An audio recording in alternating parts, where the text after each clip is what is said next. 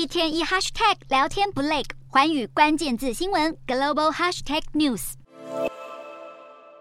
在众人的鼓掌声之下，美国总统拜登去年八月正式签署了历史性的晶片法案，希望推动美国重返晶片制造的龙头地位。时隔半年后，美国商务部长雷蒙多二十三日宣布，拜登政府将利用晶片法的五百三十亿美元资金，在美国打造至少两个先进半导体的制造聚落。雷蒙多指出，晶片制造高度依赖台湾和其他亚洲国家，基本上已经是个国安问题。而美国的愿景是要成为全球最强大的晶片制造国家。预计这个晶片聚落落的计划，除了强化制造能力以外，还将为美国带来上千个工作机会。虽然目前尚未透露聚落的确切地点，不过根据台积电、英特尔和三星在美国的投资规划，聚落位置很有可能落在亚利桑那州、俄亥俄州或是德州。晶片法案通过以后，美国马上掀起了一波投资热潮。根据半导体产业协会的统计，美国以及海外的制造商已经公布了超过四十项计划，总投资额逼近两千亿美元。同时，美国商务部预定要在下周起开放企业申请晶片法所提供的资金。对于这些新的消息，许多美国厂商都表示欢迎。致力推动晶片法案的英特尔执行长过去就不断强调，美国重拾晶片制造主导权的急迫性。雷蒙多表示，在理想的情况下，希望晶片法案五百多亿美元的资金能够创造价值五千亿美元的私人投资，让美国晶片制造达到自给自足。许多人因此担忧，作为护国细盾的台湾半导体业可能会遭受冲击。不过，台积电创办人张忠谋日前表示，美国半导体制造的成本还是太过高昂，和亚洲地区相比，可说是毫无竞争优势。即便政府大撒币补贴企业，这个计划将难以奏效。